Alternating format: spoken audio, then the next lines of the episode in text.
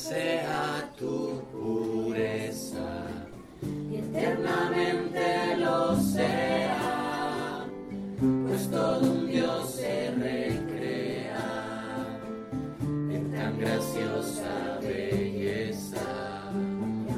A ti celestial princesa.